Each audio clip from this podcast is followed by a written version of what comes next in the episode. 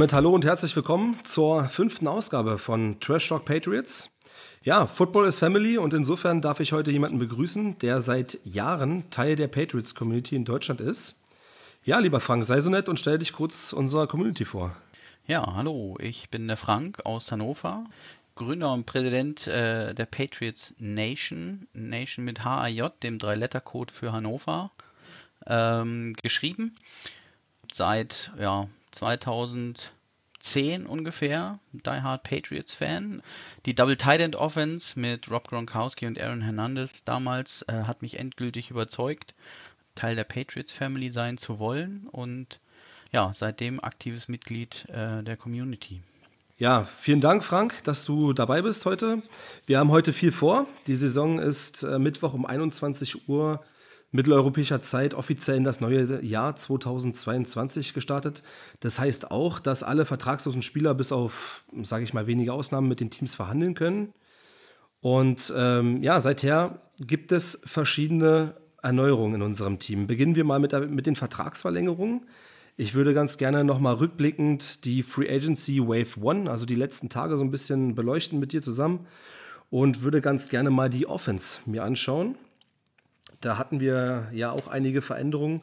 Und als erstes, sage ich mal, war schon harter Knochen, als ich das gelesen habe. Shaq Mason für einen Fünftrunden-Pick zu den Buccaneers. Wie ist deine Einschätzung, mein Lieber?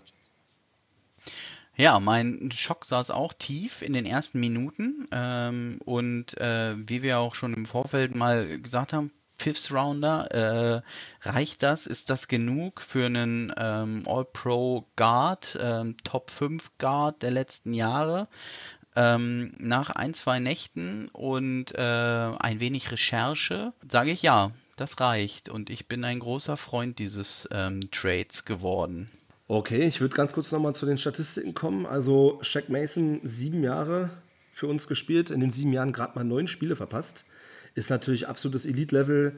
90% aller Offensive Snaps äh, gespielt über die ganzen Jahre. Erzähl mir ganz kurz, warum bist du mittlerweile überzeugt von dem Trade? Ähm, das Credo der Patriots ist ja in der Regel ähm, Next Man Up und dass wir ähm, die Spieler ein Jahr vor der Cliff abgeben. Nun schaut es nicht zwingend danach aus, dass Mason äh, von einer hohen Klippe fällt. Aber ähm, ich erinnere an unseren Super Rookie vom letzten Jahr, Michael Onvenu, der auf ähm, Right Tackle ausgeholfen hat und ich glaube im Rookie of the Year, also Offensive Rookie of the Year Rennen, nur ganz knapp die Nachsicht hatte vor Herbert oder nach Herbert, besser gesagt. Aber im letzten Jahr, weil auf Right Guard bzw. Right Tackle ähm, mit Trent Brown zu war die Seite, er auf die linke Seite rüber geswitcht ist. Ich persönlich glaube ähm, und habe gehört, dass ihm die rechte Seite viel, viel mehr liegt, auch aus dem College. Und ähm, somit glaube ich, dass wir mit Mike und Vanu unseren perfekten Right Guard schon im Kader haben bzw. hatten und somit auf die Dienste von Shaq Mason, der immerhin der fünfthöchst bezahlte Spieler im Kader war, verzichten können. Dass es dann nur ein Fifth Rounder geworden ist, liegt, glaube ich, auch so ein bisschen, ähm, ich sag mal, in dieser Gerüchtewelt. Alle Welt wusste, dass Amari Cooper zum Beispiel entlassen werden soll bei den Dallas Cowboys, weil sie ihn sich nicht leisten können bzw. leisten wollen. Und so ist er dann auch für kleines Geld, nämlich auch nur einem Fifth Rounder und einem Sixth Round Swap ähm, zu den Browns gegangen.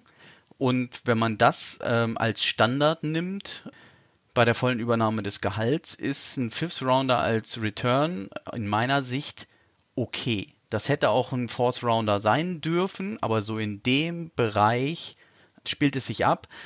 Wenn Bill diese Idee gehabt hat, wäre er sonst wahrscheinlich gecuttet worden. Und dann gäbe es überhaupt keinen Return dafür. Und von daher ist ein Fünftrunden-Pick mit Sicherheit äh, besser als einfach nur ein Cut.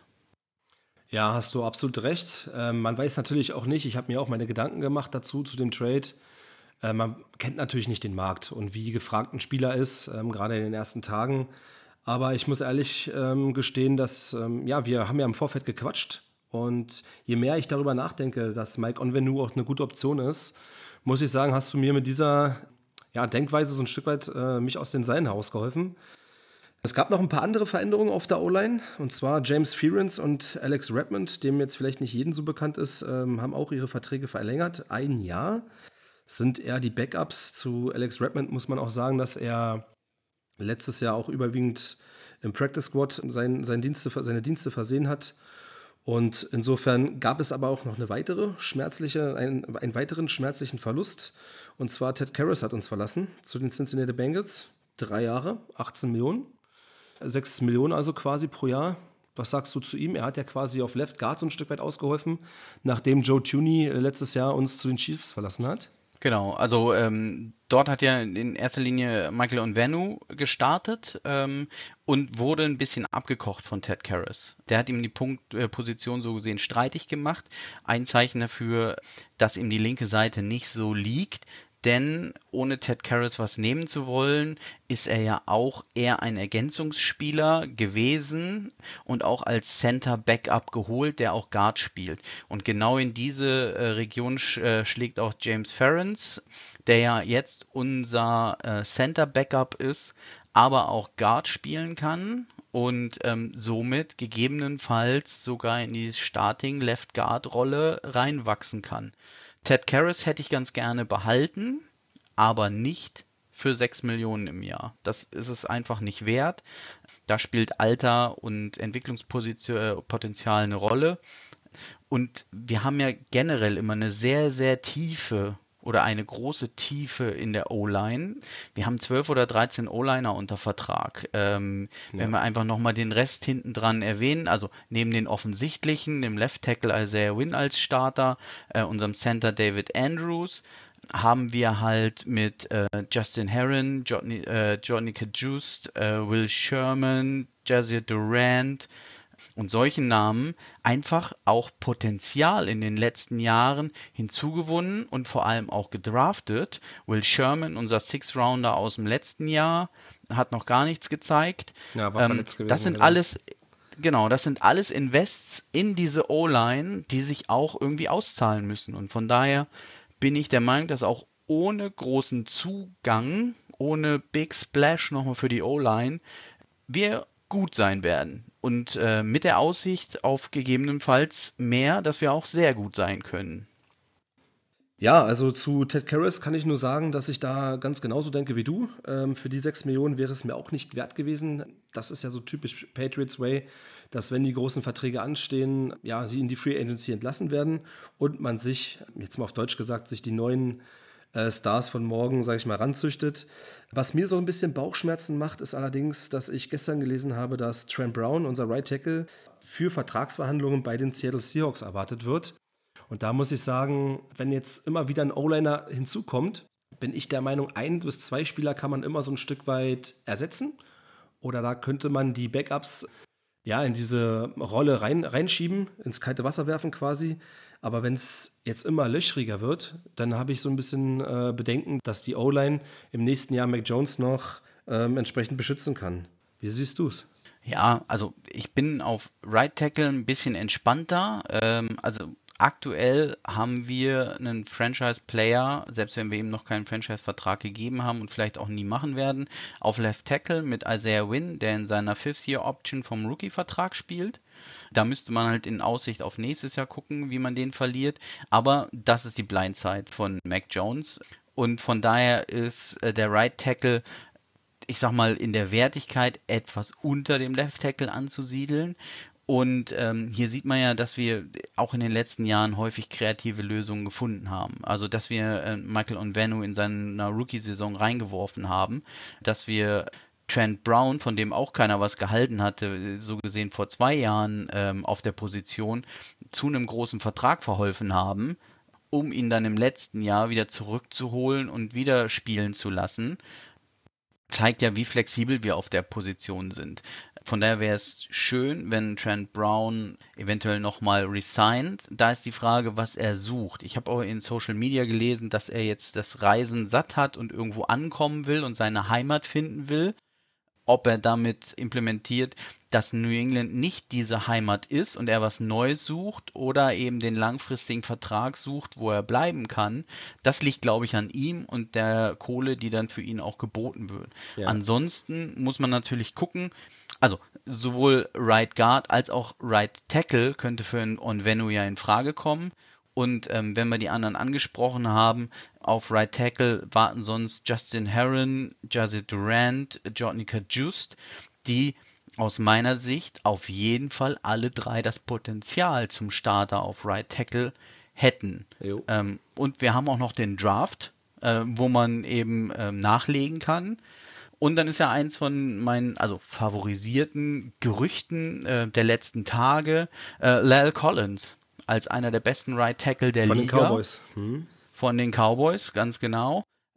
In den Hintergrund gerückt, aber es, ist, es brodelt immer noch ein bisschen darunter. Also, Cowboys, riesen Cap Space Probleme, deswegen mehr oder weniger ähm, Mary Cooper verschenkt, damit sie mit Gallup verlängern konnten.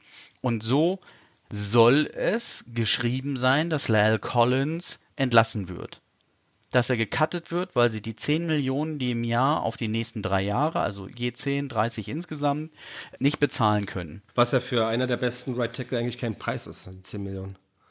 Ganz genau. Und wenn wir uns diese Position oder anders, jetzt geht natürlich das Gehacke los. Wenn, wenn Lyle Collins tatsächlich entlassen wird, wird er für mehr als 10 Millionen irgendwo unterschreiben. An den meistbietenden. Ich sag mal, die Jaguars schmeißen gerade mit Kohle um sich ob er dahin gehen will oder man sich als Verein die Dienste sichern will mit einem mittleren, tiefen Pick, um das abzusichern, also Fourth Rounder, Fifth Rounder, um sich die Dienste zu holen und den Vertrag zu übernehmen.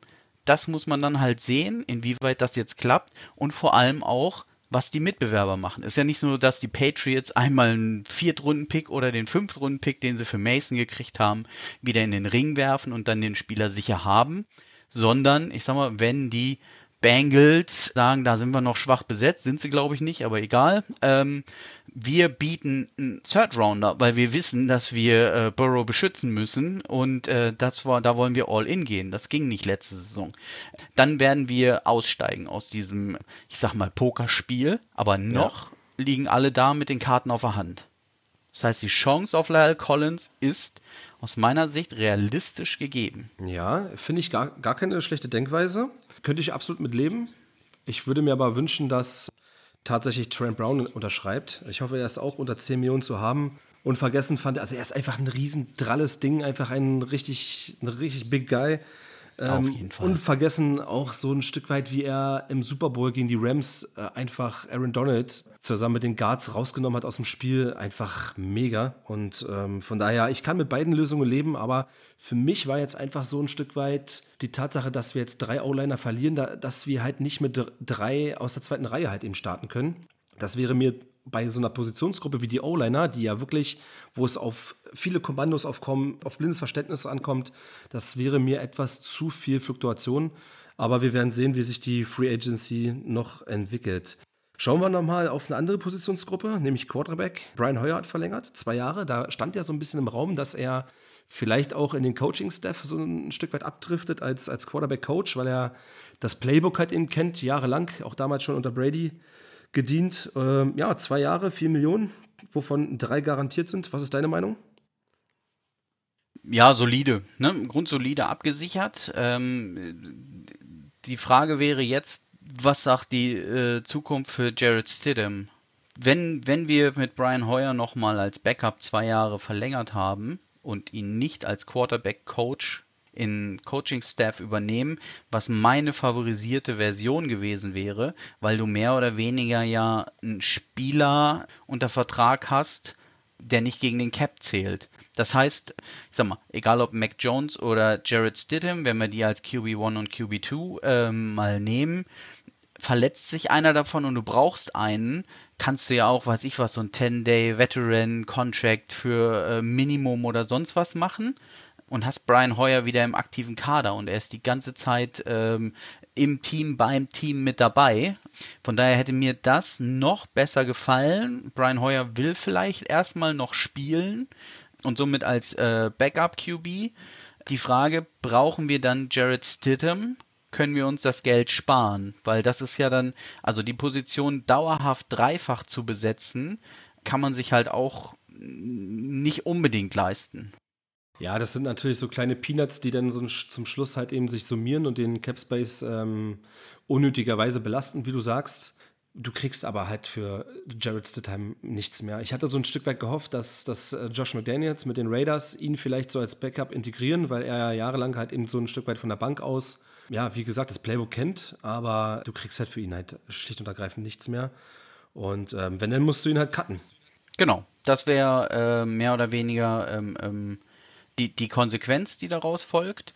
Ich meine, der Typ ist jetzt auch nicht super teuer, ne? Also der kostet eine Million oder äh, was ist es, Total Guaranteed ähm, oder 1,124 Millionen. Ne? Man kann sich das schon leisten. Es geht auch mehr oder weniger nicht zwingend um das Geld, sondern dass man irgendwann auf 53 runter muss. Und wenn man schon äh, drei auf QB immer durchschleppt in seinem Kader, hat man nur noch 50 für den Rest. Und wenn wir sehen, dass wir alleine schon da mit unseren 12, 13 O-Linern sind, dann wird es irgendwann eng. Klar, es gibt noch Practice Squad und, und da wird sich noch viel äh, sortieren, aber ich bin ein Fan davon, klassisch QB1 und Backup im Vertrag und nur zwei ähm, Slots im 53er Kader für QB aufzuheben, mit dieser, ich sag jetzt mal, sexy Note, ähm, dass Brian Hoyer als QB-Coach oder im Coaching-Staff bereitstünde. Klar hat man immer irgendwen im Practice Squad, den man dann reinwerfen kann und wenn es äh, gegen Jared Stidham die Entscheidung fällt,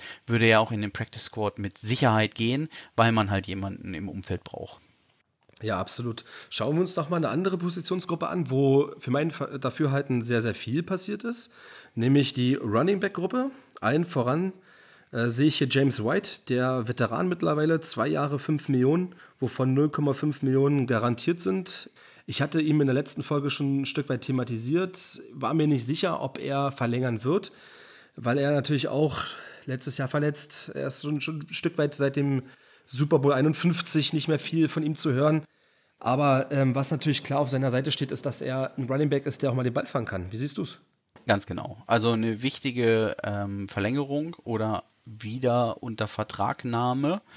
Ich bin ein großer Freund von einem 3, 4, 5-Headed Monster auf Running Back. Ähm, die Zeiten, wo man den RB1 hat, der den kompletten Workload kriegt, sind vorbei. Ähm, das ist zu athletisch. Ähm, man kriegt zu viele Snaps und irgendwo in der Saison kommen die Blessuren, die auch so kommen, und man steht auf einmal blank da, wenn man immer auf diesen einen großen Running Back, also groß im Sinne von Workload und nicht von Körpergröße.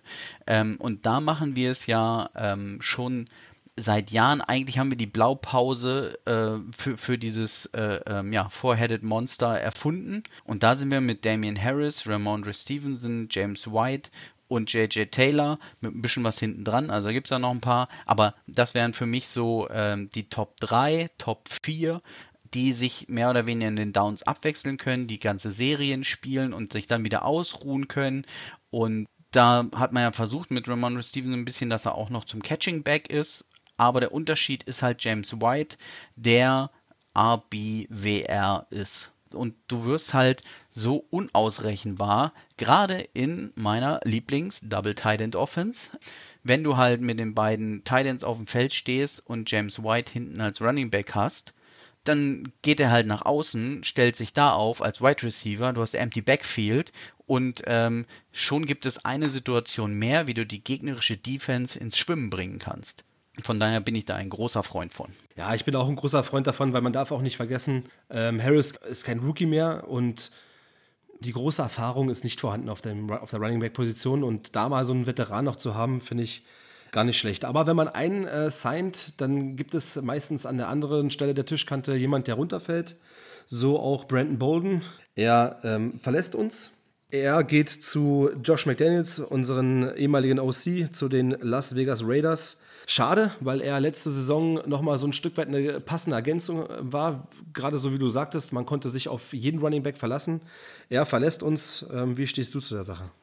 Ja, also äh, generell die, die, die Positionsgruppe Running Back ist ein Verbrauchsgut die machen sich drei, vier, fünf Jahre die Knochen kaputt und dann war es das. Ähm, von daher ist dort ein, ein Wechsel, ein Verbrauch von meiner Seite äh, vollkommen akzeptiert und das soll jetzt nicht unmenschlich oder sonst wie. Das, so ist halt einfach das Business.